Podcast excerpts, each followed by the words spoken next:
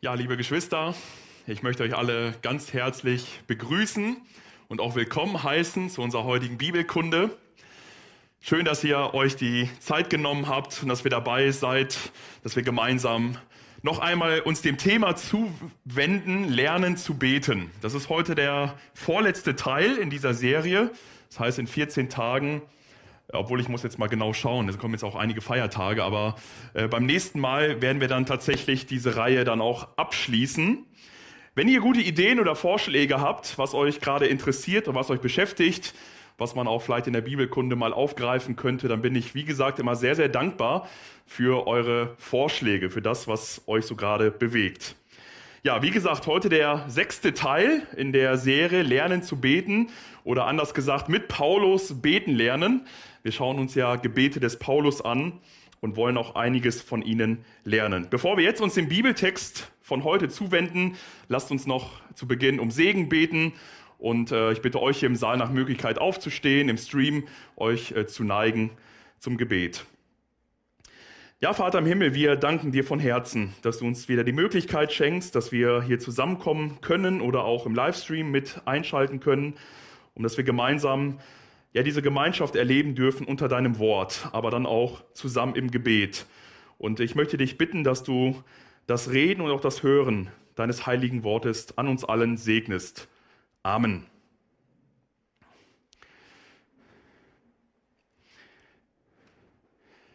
Ja, lernen zu beten, mit Paulus beten lernen. Wenn ihr eine Bibel dabei habt, dann dürft ihr gerne aufschlagen heute den Epheserbrief, Kapitel 3, die Verse 14 bis 21. Und wenn ihr keine Bibel dabei habt, dann seht ihr es gleich hier an der Wand.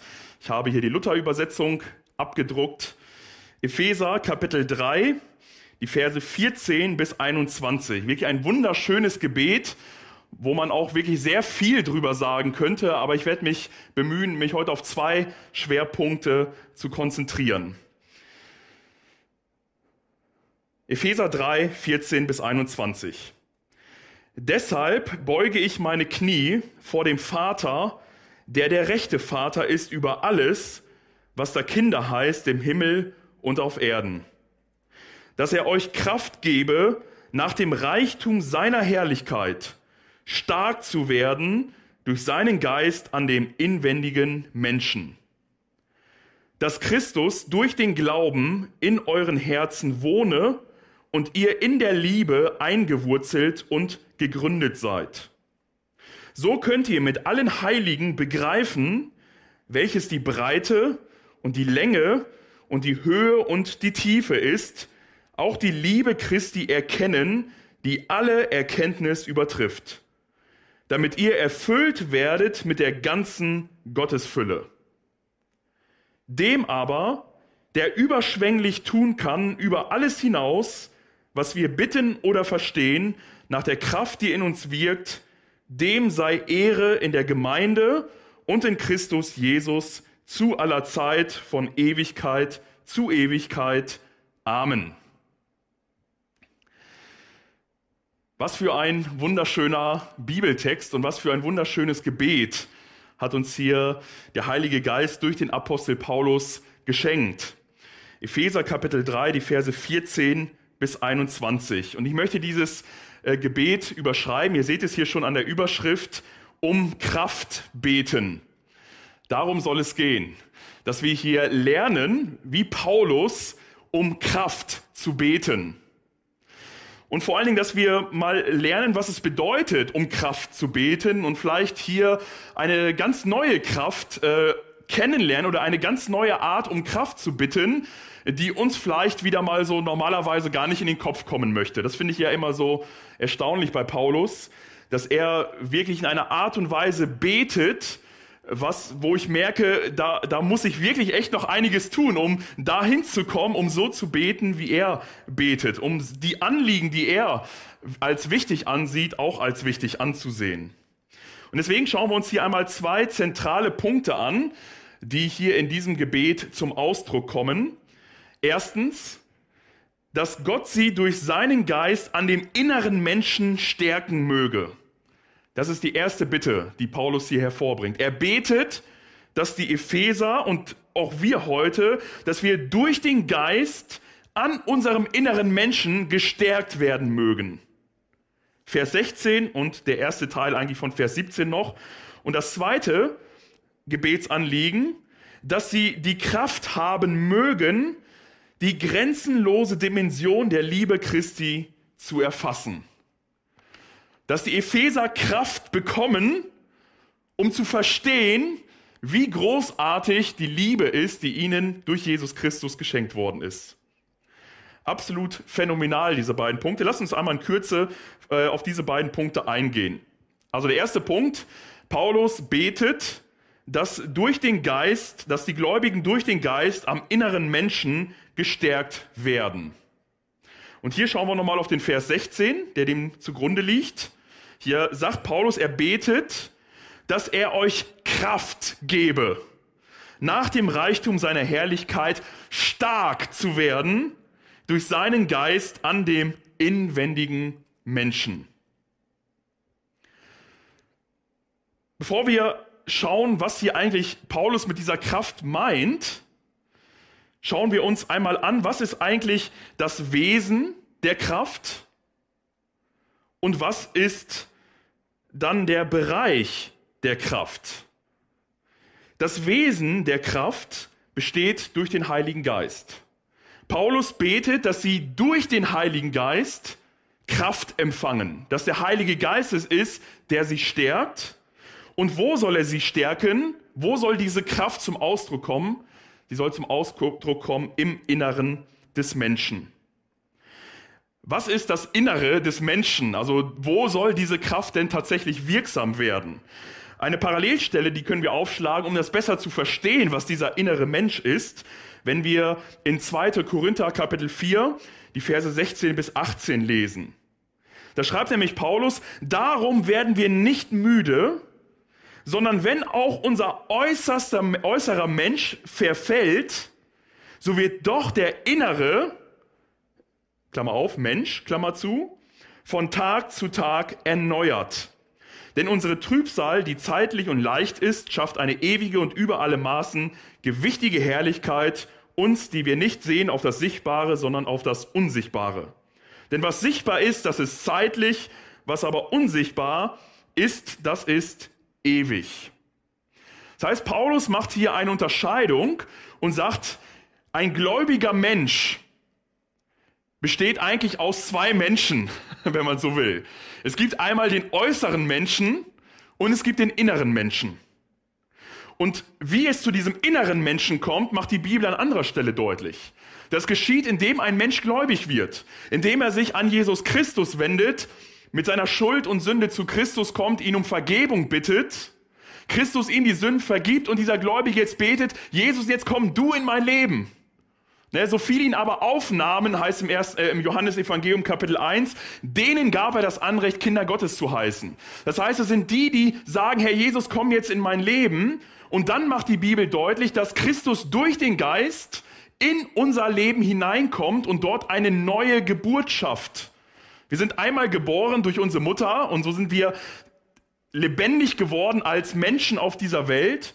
Und durch den Heiligen Geist werden wir nochmal geboren und dort wird ein ewiger Mensch geboren, der in alle Ewigkeit auch Bestand haben wird und nicht mehr stirbt. Und jetzt sagt Paulus, so ein Gläubiger hat jetzt einen äußeren Mensch und dieser äußere Mensch, der wird nicht erlöst, der kann nicht erlöst werden. Das ist ein Teil der gefallenen Schöpfung und dieser gefallene Mensch, der zerfällt. Und ich merke das bei mir sehr deutlich. Ich bin zwar erst gerade 40 Jahre, aber ich kann bei weitem, bei weitem nicht mehr das leisten, was ich noch mit 20 leisten konnte. Also ich bin 40 geworden und zack, habe ich sofort alle möglichen Gebrechen gehabt bei mir. Ich weiß nicht, ob jemand das von euch nachvollziehen kann, aber es war wirklich, ich bin im Dezember letzten Jahres 40 geworden. Ich wollte es nicht glauben. Seitdem plagt mich hier was und plagt mich da was und hier habe ich eine Zerrung und hier kann ich mir nicht, äh, tut mein Knie weh und so weiter und so weiter. Das heißt, der äußere Mensch zerfällt. Das ist der ganz normale Lauf der Dinge.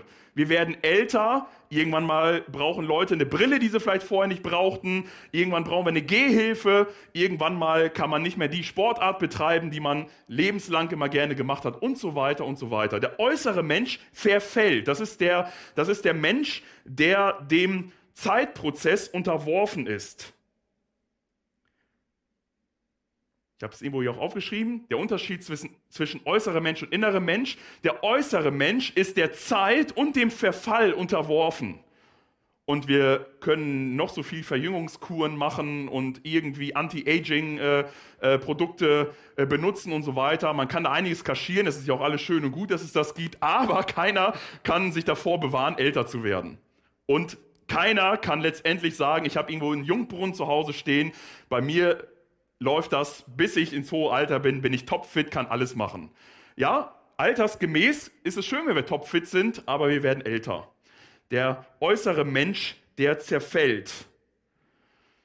Der innere Mensch dagegen, das ist der ewige Teil des Menschen, der gläubig geworden ist das ist der Geist und die Seele. Das ist das Immaterielle. Das ist das, was man nicht anfassen kann. Wenn man den Menschen aufschneidet und sagt, wo finde ich denn jetzt seine Seele? Ich weiß nicht, Harry, ob du mal schon mal jemanden aufgeschlitzt hast und dann gesagt hast, ich suche mal jetzt die Seele irgendwo da drinne.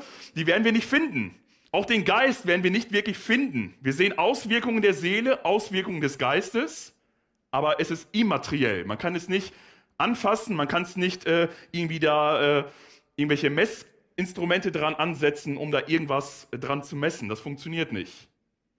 Aber interessant ist, dass Paulus sagt, dieser innere Mensch, dieses Immaterielle eines Menschen, das kann erneuert werden. Und zwar durch den Heiligen Geist. Und das finde ich ist so phänomenal, obwohl unser äußerer Mensch zerfällt, kann doch unser innerer Mensch von Tag zu Tag erneuert werden. Das heißt, wir können im geistlichen, geistlichen Sinne gesehen absolut jung und topfrisch und lebendig sein, auch wenn unser äußerer Mensch mehr und mehr zerfällt. Und wie schön ist es eigentlich zu sehen, also ich, ich, das ist wirklich mein Wunsch und mein Gebet. Es gibt so wirklich ältere Leute, wo du merkst, da ist, hat der Zahn der Zeit wirklich äh, ganze Arbeit geleistet. Sie sind wirklich so am, an die Grenzen ihres Machbaren gekommen die aber innerlich so frisch und so lebendig, so geistlich äh, sind, voller Dankbarkeit, mit geistlicher Weisheit, geistlicher Reife, mit wirklich, wo man merkt, da ist eine Lebenserfahrung, sehr viel vor allen Dingen Studium in Gottes Wort, sehr viel mit dem Heiligen Geist gelebt. Und das sind Menschen, mit, bei denen war ich immer früher sehr gerne. Wenn die so wirklich mitteilen aus einem, aus einem Leben, was, was so richtig schöpft aus der Tiefe Gottes hier auf, aus dieser Erde. Und das ist für mich so beeindruckend, weil ich merke, ja, der Körper zerfällt, die Möglichkeiten lassen nach, aber hier ist ein Mensch, ein Bruder, eine Schwester vor mir, die geistlich gesehen wirklich tief erneuert ist und wo der Heilige Geist über viele, viele Jahre einen guten Prozess vollziehen konnte, sodass diese Person immer mehr Christus ähnlicher geworden ist. Auf der anderen Seite gibt es aber auch Menschen, und das ist dann leider sehr befremdlich, dass obwohl der äußere Mensch zerfällt, leider auch der innere Mensch ziemlich brach liegt.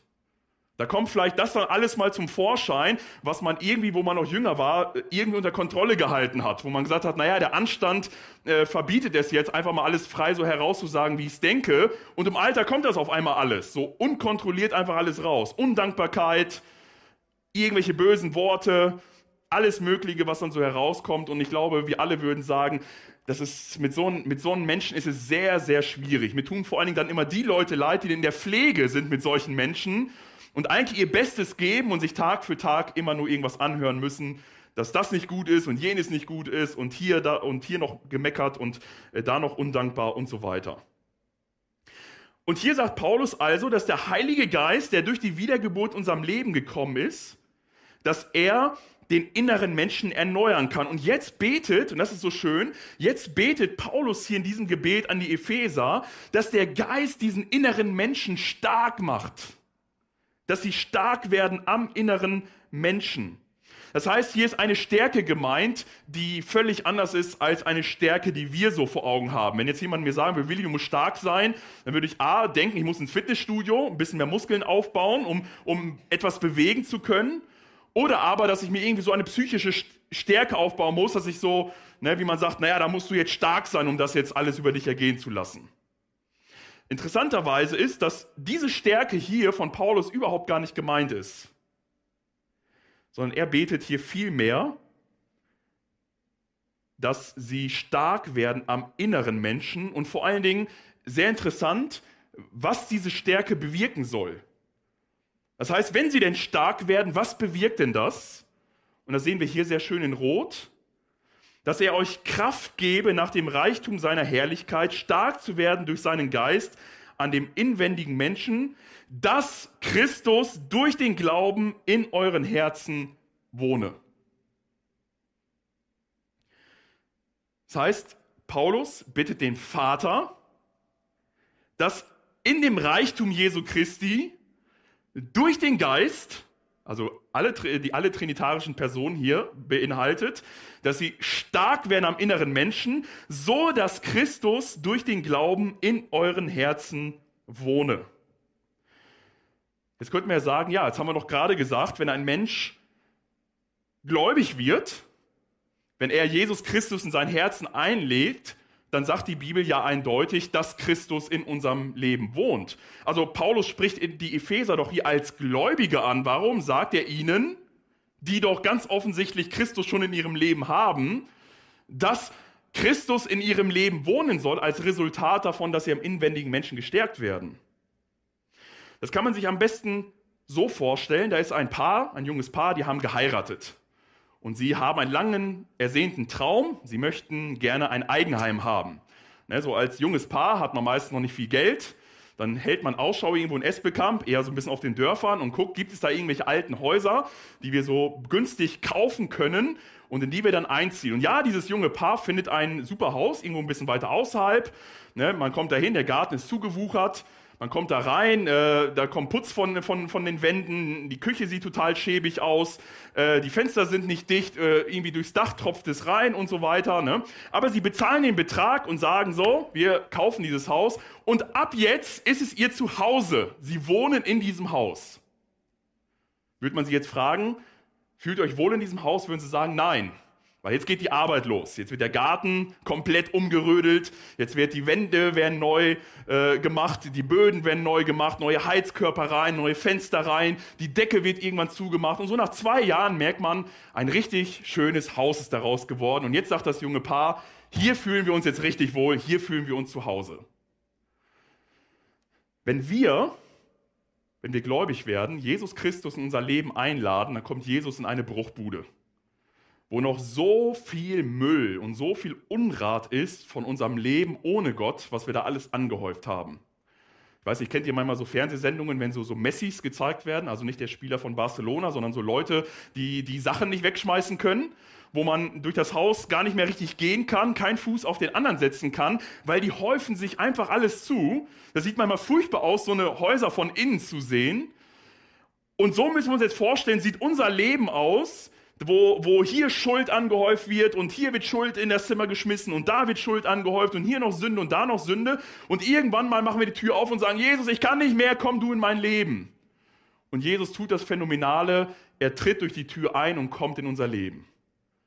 Aber fühlt Jesus sich da jetzt wohl?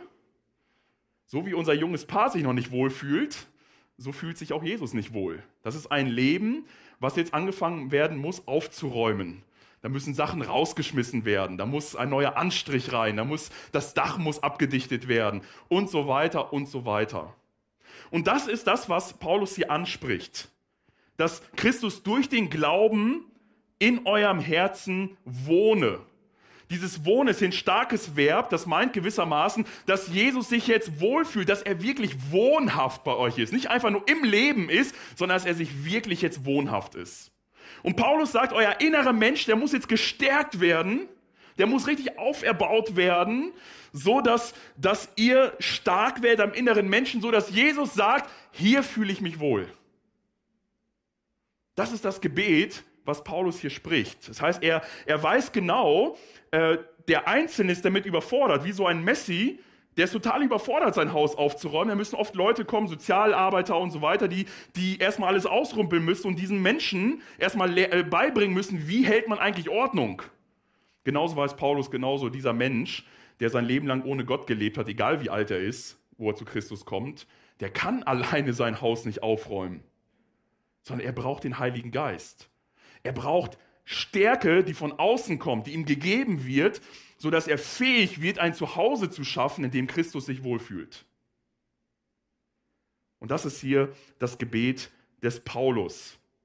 Was bedeutet das?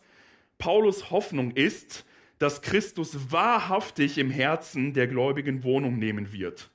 Wenn sie ihm vertrauen, was mit durch den Glauben gemeint ist, damit ihre Herzen quasi zu seiner Wohnung werden. Und das ist so wunderschön. Das ist das, worum Paulus hier in diesem ersten Anliegen betet. Ich finde es so stark, sowohl für mich selber so zu beten, als auch für Mitgeschwister zu beten.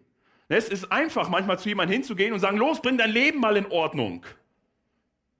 Ja, vielleicht möchte er und er, er kriegt es nicht hin, sein Leben in Ordnung zu bringen.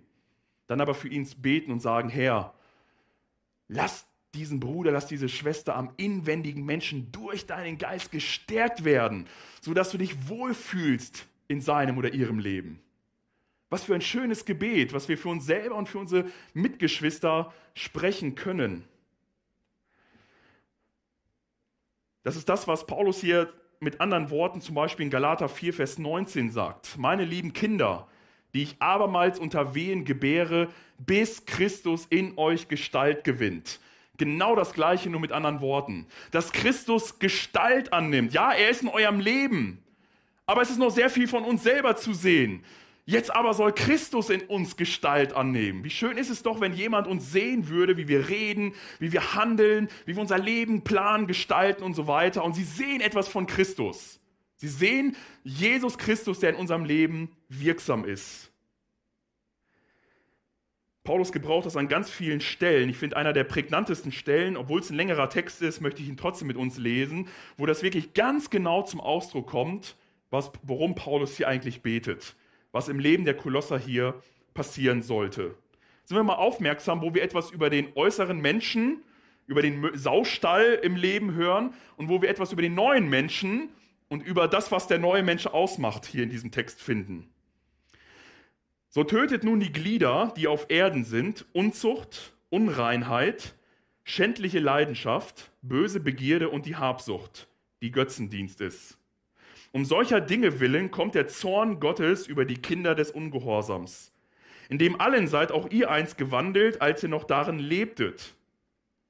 Nun aber legt alles, von ab, legt alles ab von euch, Zorn, Grimm, Bosheit, Lästerung, schandbare Worte aus eurem Mund.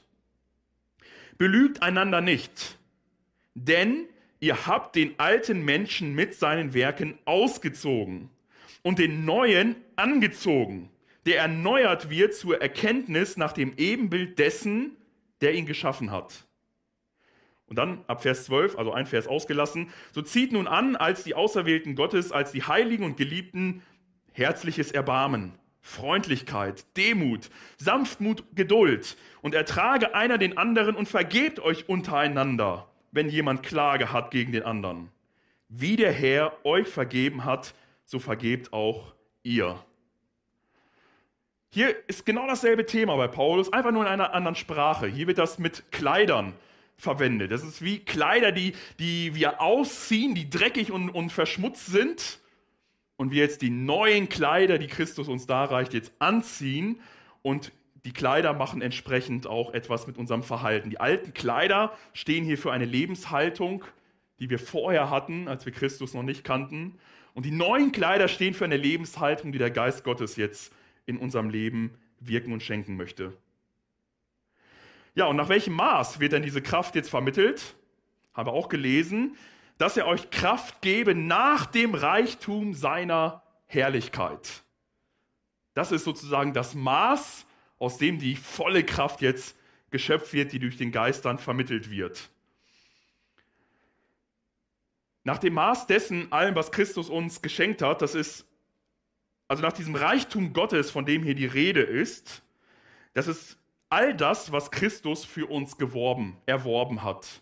Das hatte Paulus schon hier im ersten Brief sehr, sehr deutlich zum Ausdruck gebracht. Deswegen kann er jetzt hier zurückgreifen auf das, was uns in Christus schon geschenkt ist. Wenn wir äh, Epheser Kapitel 1 ab Vers 3 lesen, dann wird uns in einer langen Liste aufgeführt, welche Segnungen wir jetzt in Jesus Christus haben. Und das ist fast äh, ein Superlativ nach dem anderen, aber ich lese nur den Vers 3, wo es heißt, Gelobt sei Gott, der Vater unseres Herrn Jesus Christus, der uns mit allem geistlichen Segen in den himmlischen Welten durch Christus gesegnet hat.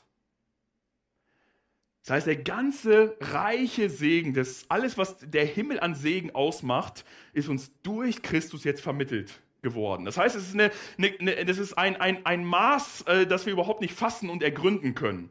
Und Paulus sagt, nach diesem überschwänglichen Maß, was Gott uns durch Christus schenkt, aus diesem heraus soll der Geist jetzt den inneren Menschen stark machen. Das heißt, wir sind in dem nicht auf uns selbst herausgestellt, sondern der Heilige Geist möchte das, was Christus für uns getan hat, wirklich in unserem Leben so zur Realität bringen, dass wir es wirklich erfassen und auch unser Leben dadurch verändert wird.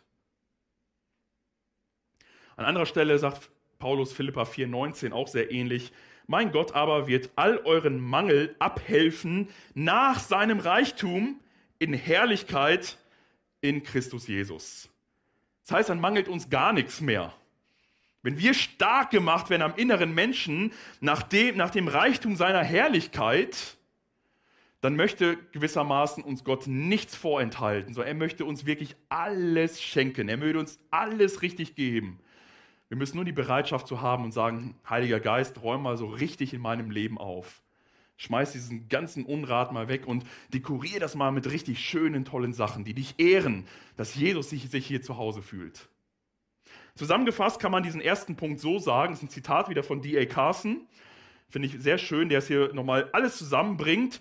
Diese erste Bitte ist also ein Flehen um Kraft, Kraft heilig zu sein, Kraft zum Denken, Handeln und Reden, auf eine Weise, die Christus sehr gefällt Kraft, um moralisch, moralische Vorsätze zu stärken, Kraft in transparenter Dankbarkeit gegenüber Gott zu leben, Kraft, urteilsfähig zu sein, Kraft, gehorsam und vertrauensvoll zu sein, Kraft in der Ähnlichkeit zu Jesus Christus zu wachsen. Liebe Geschwister, ist das nicht ein schönes Gebet? Ich finde das ein sehr schönes Gebet. Nachher lasst uns doch gerne auch diese Art von Bitte aufgreifen in unseren Gebeten. Kommen wir noch zum zweiten Punkt. Der zweite Punkt, worum Paulus hier bittet, ist, dass sie Kraft empfangen, die grenzenlose Dimension der Liebe Christi zu erfassen. Die Verse 19, äh 18 und 19. Damit ihr imstande seid. Dieses imstande sein ist im Griechischen, damit ihr Kraft bekommt. Andere Übersetzungen sagen, damit ihr befähigt werdet.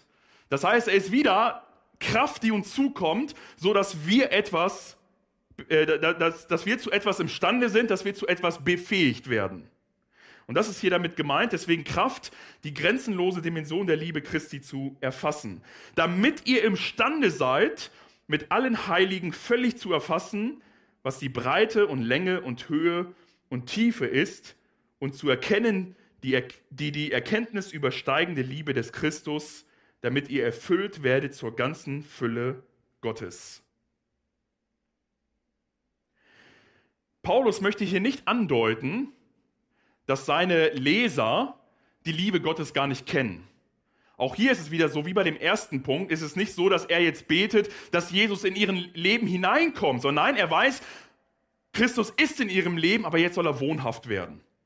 Und jetzt auch hier, sie haben die Liebe Christi schon erfahren, aber jetzt sollen sie darin vertieft werden, gestärkt werden, dass sie wirklich die, die, das ganze Ausmaß wirklich erfassen und begreifen können. Das heißt, wie diese erste Bitte, so habe ich gerade schon gesagt, ist auch diese Bitte ein Gebet um Kraft. Es geht wiederum nicht darum, dass wir uns selbst anstrengen und sagen, so, jetzt möchte ich die Liebe Gottes erkennen, sondern Paulus sagt, nein, wir müssen befähigt werden, damit wir erkennen können. Hier hat diese Kraft den Zweck, uns dazu zu befähigen, die unendliche Dimension der Liebe Christi zu begreifen. Das heißt, hier ist nicht, das, das Gebet ist nicht an dieser Stelle, wie wir es schon an anderen Stellen hatten, dass Paulus betet, dass die Gläubigen mehr Christus lieben oder dass sie mehr Liebe untereinander haben. Das ist jetzt hier nicht das Gebet, sondern er betet vielmehr, dass sie etwas begreifen, aber auch hier dieses Begreifen ist nicht rein intellektueller Art, so nach dem Motto, ah, ich habe es verstandesmäßig jetzt kapiert. Sondern nein, es ist mehr. Es ist etwas, was sie erfahren sollen. Etwas, was das gesamtliche menschliche Dasein betrifft. Ja, manchmal sind wir äh, evangelikale Christen so ziemlich stark verkopft immer. Ne? Bei uns geht es viel um Lehre und um Dinge zu verstehen und zu begreifen und immer tiefer in die Lehre. Und das ist auch, auch super, das möchte ich gar nicht in Abrede stellen. Aber manchmal vergessen wir auch darüber zu sprechen, dass das Christsein nicht einfach nur verkopft ist, sondern das Christsein zeigt sich auch in der Erfahrung zeigt sich auch in, in, im gesamten Dasein eines Gläubigen, sowohl mit seinen Gefühlen als auch mit Erfahrungen, mit Begegnungen, mit Beziehungen und so weiter. Das Erfahren der Liebe Christi ist nie etwas rein intellektuelles, sondern betrifft uns wirklich ganz tief essentiell als menschliche Wesen. Um das mal einfach nur mal aufzuzeigen, dass Paulus oder auch die biblischen Schreiber viel mehr meinen als in unseren Kopf, habe ich nur ein paar ganz wenige Stellen hier angeführt. Zum Beispiel Psalm 73 folgend, wenn ich nur dich habe, so frage ich nichts nach Himmel und Erde. Wenn mir gleich Leib und Seele verschmachteten, so bist du doch Gott alle Zeit meines Herzens Trost und mein Teil. Also hier wird etwas gesagt, dass, dass selbst wenn mein, mein, mein äußerlicher Mensch hier wieder, kann man so sagen, verschmachtet, so darf ich doch in meinem tiefsten Inneren, nicht im Kopf, in meinem Herzen, einen tiefen Trost empfinden und eine tiefe Gewissheit, dass Gott zu mir gehört und nicht zu ihm. Römer 4, 17. Denn das Reich Gottes ist nicht Essen und Trinken, sondern Gerechtigkeit und Friede und Freude in dem Heiligen Geist. Auch hier wieder gefühlsmäßig Friede zu erleben, Freude zu erleben in dem Heiligen Geist. Oder dann später im Römerbrief 15:13, der Gott der Hoffnung aber erfülle euch mit aller Freude und Frieden im Glauben, dass ihr immer reicher werdet an Hoffnung durch die Kraft des Heiligen Geistes. Das ist mehr als einfach nur rein intellektuell etwas zu verstehen und zu begreifen, sondern Freude und Friede senkt sich ganz, ganz tief in unser Innerstes. Oder eine wunderschöne Stelle aus 1. Petrus 1, 8 bis 9 aus der neuen Genfer Übersetzung. Bisher habt ihr Jesus nicht mit eigenen Augen gesehen und trotzdem liebt ihr ihn. Ihr vertraut ihm, auch wenn ihr ihn vorläufig noch nicht sehen könnt. Daher erfüllt euch schon jetzt eine überwältigende, jubelnde Freude. Eine Freude, die die künftige Herrlichkeit widerspiegelt und so weiter. Das heißt, wir empfinden tatsächlich eine Freude ganz tief in unserem Inneren. Nicht, wir verkapieren nur einfach etwas. Von dem ganz bekannten Prediger und äh, Buchautor Torrey, vielleicht kennt einige von Ihnen, der hat sehr schöne Bücher über das Gebet auch geschrieben wird gesagt, dass er äh, in seiner Biografie wird, wird erwähnt, dass er mal äh, eine Zeit lang ähm, wirklich Zweifel hatte und auch innere Nöte hatte und wirklich so ganz zerrissen war. Und er betete wirklich inständig, dass Gott ihn begegnen möge, dass er doch sein Angesicht einmal schauen dürfe. Und dann heißt es ganz schlicht, dass er einmal die Bibel las und auf einmal, obwohl er Dinge las, die er schon so oft gelesen hatte, diese Dinge ihm auf einmal so klar und so offenbar wurden, dass es da von ihm heißt, er konnte stundenlang nicht aufhören zu weinen, vor lauter Freude und vor lauter Glück, was er in der Bibel erlebt und erfahren hat. Und ich weiß nicht, ob es euch auch manchmal so geht. Mir geht es auch nicht immer so, aber, aber doch, gelegentlich erlebe ich das auch, dass ich die Bibel lese und so tief innerlich ergriffen werde, dass mir wirklich Freudentränen kommen, wo ich denke, Mann, was für ein Reichtum, was für ein Reichtum, was für eine Herrlichkeit ist uns doch geschenkt in Jesus Christus. Und das versucht Paulus jetzt hier zum Ausdruck zu bringen. Auf der einen Seite, dass er eine Metapher hier verwendet, also ein Längenmaß, dass er gewisser, äh, gewissermaßen sagt, dass wir die, die, die Breite und die Länge und die Höhe, ne, also er geht hier richtig so wie so mit Maßstab dran und sagt, dass wir dieses ganze Ausmaß der Liebe Gottes doch mehr und mehr begreifen könnten. Und zwar mit allen Heiligen zusammen. Natürlich kann man Liebe nicht messen. Man kann nicht sagen, so, ich habe jetzt vier Eimer Liebe und du hast sechs Eimer Liebe. Ne, wir wissen das. Liebe lässt sich mit einem Maßstab nicht messen. Aber Paulus verwendet hier dieses Bild, um zu sagen, dass man mal so diese ganze Dimension, dass es einfach eine große Breite, eine große, eine, eine Länge und eine Höhe gibt der Liebe Gottes, wo wir richtig so hineingehen können in so einem Raummaß und mal alles erkunden können und immer mehr entdecken können von der überschwänglichen Liebe, die uns geschenkt ist. Und auf der anderen Seite scheint fast wie ein Paradox zu sein, sagt er aber auch gleichzeitig auch die Liebe Christi erkennen, die alle Erkenntnis übertrifft. Das heißt, selbst wenn wir versuchen, die ganze Länge und die ganze Breite und die ganze Höhe zu erfassen, müssen wir doch feststellen, es ist eine Liebe, die wir nicht erfassen können. Sie übersteigt alles. Sie übersteigt unsere Erkenntnis. Selbst wenn wir schon sehr tief in unsere Erkenntnis gewachsen sind, gibt es immer noch etwas in der Liebe Gottes, was wir noch nicht entdeckt haben oder was es noch zu entdecken gilt. Und das Ziel ist ja auch ganz eindeutig, damit ihr erfüllt werdet mit der ganzen Gottesfülle. Das heißt, dass wir wieder uns vor, wieder vor Augen haben, Paulus betet, dass die Gläubigen befähigt werden, dass sie stark gemacht werden, dass sie die Liebe Gottes in allen Dimensionen erfassen können und indem sie immer mehr die Liebe Gottes erfassen und verstehen und begreifen und auch erfahren, werden sie immer mehr erfüllt bis hin zur ganzen Gottesfülle. Das ist, das ist wirklich geistliche Reife, das ist geistlicher Wachstum, immer mehr die Liebe Gottes zu erfahren. Weil wenn wir mehr und mehr die Liebe Gottes, die uns in Christus geschenkt worden ist, erfahren, wird das unbedingt eine Auswirkung auf unserem Leben haben. Und ich meine jetzt nicht nur, wenn wir zum Abendmahl zusammenkommen, das ist natürlich ein ganz schöner Ort und eine ganz schöne Möglichkeit, so neu über die, die Liebe Gottes zu staunen und neu ergriffen zu werden.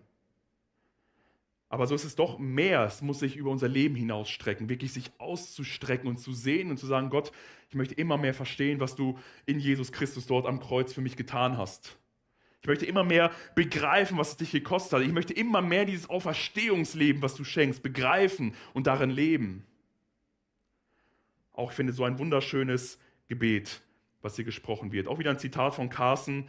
Einfach gesagt möchte Paulus, dass wir die Kraft haben, die Liebe Gottes in Christus Jesus zu erfassen, damit wir Reife erlangen Erfüllt zu werden bis zur ganzen Fülle Gottes ist einfach die paulinische Art zu sagen, so zu sein, wie Gott uns haben möchte oder geistlich reif zu sein. Geistliche Reife. Manchmal verbinden wir geistliche Reife mit Dingen, die Menschen tun. Wir sagen, ah, wir beobachten ihn und sagen, oh, das ist ein Mensch, der ist geistlich reif. Aber das ist nicht der Maßstab, nach dem, nach dem Gott geistliche Reife beurteilt. Geistliche Reife äh, ist etwas wieder hier sehr eng verbunden mit unserem inneren Menschen. Klar, ein veränderter innerer Mensch, ein, ein Mensch, der immer mehr die Liebe Gottes begreift und erlebt, es wird auch unbedingt jemand sein, an dem man das dann in seinem Leben sieht. Es kann gar nicht anders sein, als die Liebe Gottes zu erkennen um dann hinzugehen, um hasserfüllt mit seinem Nächsten zu sein. Die Vergebung ganz aufs Neue wieder in einer Art und Weise zu erleben, wo wir sagen, ich armer Wurm, ne, wie es bei Amazing Grace heißt, ich habe diese Gnade gar nicht verdient, und dann aber dem Nächsten hingehen, um meine Vergebung zu verweigern. Sondern es wird eine Auswirkung haben, wenn ich staune, wie Gott übermächtig in meinem Leben wirksam geworden ist, obwohl ich es 0,0 verdient habe das wird eine große Dankbarkeit und ein, ein, eine, eine Reife an den Tag legen, die sich dann auch in der, ja, im Leben zeigen wird. Ja, zum Abschluss einfach noch zwei Ermutigungen, weil Paulus kommt hier zum Lobpreis Gottes. Das sind die letzten beiden Verse. Dem aber, der überschwänglich tun kann über alles hinaus, was wir bitten oder verstehen, nach der Kraft, die in uns wirkt, dem sei Ehre in der Gemeinde und in Christus Jesus zu aller Zeit, von Ewigkeit zu Ewigkeit. Amen. Das verwundert uns mittlerweile nicht mehr, hoffe ich zumindest, dass das nicht mehr verwundert, weil wenn wir Paulus anschauen, dann sehen wir, dass Paulus Theologie und biblische Lehre immer verknüpft mit christliches Leben, immer verknüpft mit die Verherrlichung Gottes. Letztendlich muss sowohl die biblische Lehre, die Theologie, als auch das biblische Leben, das christliche Leben, alles gemeinsam nur in dem einen Zweck dienen, dass Gott verherrlicht wird, dass er groß rauskommt. Und das ist auch kein Wunder, dass er am Ende dieses Gebetes wieder in einen Lobpreis ausbricht. Und zwei Sachen nur ganz kurz noch hervorgehoben. Das erste ist, der Gott, den er bittet, ist in der Lage, weit über die Maßen mehr zu tun, als wir bitten oder uns überhaupt vorstellen können. Habt ihr manchmal den Eindruck gehabt, wenn ihr so an Gott ein Gebet gerichtet habt, dass ihr gesagt habt, oh, das ist jetzt aber echt eine Nummer groß, was ich hier gerade ausspreche. Das ist jetzt schon sehr mutig, dass ich das so jetzt Gott mal sage oder dass ich das von ihm äh, bitte. Wisst ihr, diese Stelle tröstet mich immer wieder aufs Neue und ich bin immer wieder fasziniert von dieser Stelle. Paulus sagte gewissermaßen, dass das Kühnste, was du dir vorstellen kannst, Das Allergrößte, was überhaupt jemals in deinen Kopf hineinkommen könnte, was du an Gutes bitten möchtest, ist noch viel zu klein im Gegensatz zu dem, was Gott eigentlich tun kann und auch tun möchte. Und das wird hier zum Ausdruck gebracht. Ich finde das absolut phänomenal. Ja, bitte.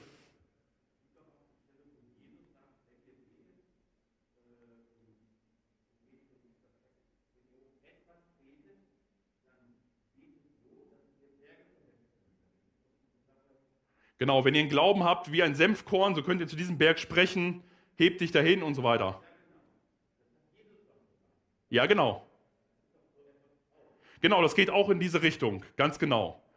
Dass da auch gesagt wird, dass äh, man weit größere Dinge tun könnte, wenn man an Gott glaubt und seine Bitte an Gott richtet, als man wahrscheinlich äh, so menschlich gesehen das für sich als möglich hält. Ich habe akustisch jetzt nicht verstanden. Ach so, man soll es glauben, als wenn es schon geschehen wäre. Ja, genau, also es ist, dass man das ergreift auch, ganz genau. Und hier geht es ja in diesem Text ja genauso, dass Paulus hier sagt, dass wir es ergreifen, dass wir nicht äh, sozusagen klein beten, sondern dass wir auch mutig sind und groß beten. Also gerade die Anliegen, die jetzt Paulus hier vorher genannt hat, die sind ja wirklich groß. Das sind ja keine kleinen Sachen. Und dass er trotzdem betet und sagt, ja, das soll wirklich geschehen. Und äh, mit, dem, mit der Gewissheit, Gott kann viel mehr schenken, als ich jetzt eigentlich imstande bin zu beten. Gott ist in der Lage, ich glaube, bin schon so weiter, Gott ist in der Lage, über die Maßen mehr zu tun, als das, wofür wir bitten oder was wir uns vorstellen können. Nicht nur, weil er mächtig ist, sondern weil er auch gerne gibt. Und das, liebe Geschwister, soll uns ermutigen zum Beten. Also mich ermutigt das zumindest. Also das heißt, es ist gar nicht möglich, für irgendwelche guten Dinge zu bitten, die außerhalb von Gottes Macht legen, sie zu schenken. Klar, es das heißt jetzt nicht, dass Gott ein, ein Wunschautomat ist, ne? sondern hier heißt es, etwas Gutes, nach guten Dingen zu bitten, gottgemäß zu bitten. Ja, manchmal bitten wir ja auch äh, Dinge, die wir vielleicht für gut ansehen, aber Gott sagt, nee, die sind nicht wirklich gut, weil er natürlich ein viel breiteres äh, Blickfeld hat auf manche Dinge. Aber trotzdem soll uns das ermutigen, mutig zu beten. Der zweite Punkt, den wir hier finden, ist, das oberste Ziel von Paulus Gebet ist, dass in der Gemeinde und in Jesus Christus Gott geehrt wird. Wie gesagt, das kommt bei Paulus immer wieder vor. Und ich möchte abschließen, indem ich uns zwei Fragen stelle, die ich persönlich sehr herausfordernd finde. Deswegen habe ich sie hinge äh, hingeschrieben. Ich hoffe, ihr findet sie auch heraus, äh, herausfordernd, dass wir uns prüfen können, ob es wirklich zur Ehre Gottes ist oder nicht. Erstens hier, bringen wir unsere Bitten sowohl mit einer, einem näher liegenden Ziel, also dass wir erhalten mögen, worum wir bitten, als auch mit einem obersten Ziel vor Gott, dass Gott geehrt werden möge. Also einfach mal die Prüfung, wenn ich jetzt, egal welche Bitte, egal welche Bitte, ich bitte jetzt Gott um etwas, das ist in Ordnung. Und ich bitte ihn darum, zum Beispiel, dass er jetzt dies und jenes in meinem Leben schenken möge. Aber habe ich gleichzeitig dann auch das weite, weitreichendere Ziel und das viel größere Ziel vor Augen, dass das, worum ich jetzt bitte, doch auch dazu beiträgt, dass Gott verherrlicht wird? Weil dieser zweite Punkt revidiert manchmal auch unseren ersten Punkt. Weil vielleicht merke ich die Bitte sehr egoistisch und sage, aber dann soll zur Ehre Gottes dienen. Dann merkt man, oh, da beißt sich etwas, ne? Aber wenn ich eine, eine Bitte sage und sage, Gott, ich bitte es, damit du letztendlich verherrlicht wirst, dass, dass du groß rauskommst, dass du wirklich über alles stehst, dann ist es wirklich eine Bitte, die Gott ehrt. Und eine zweite Frage,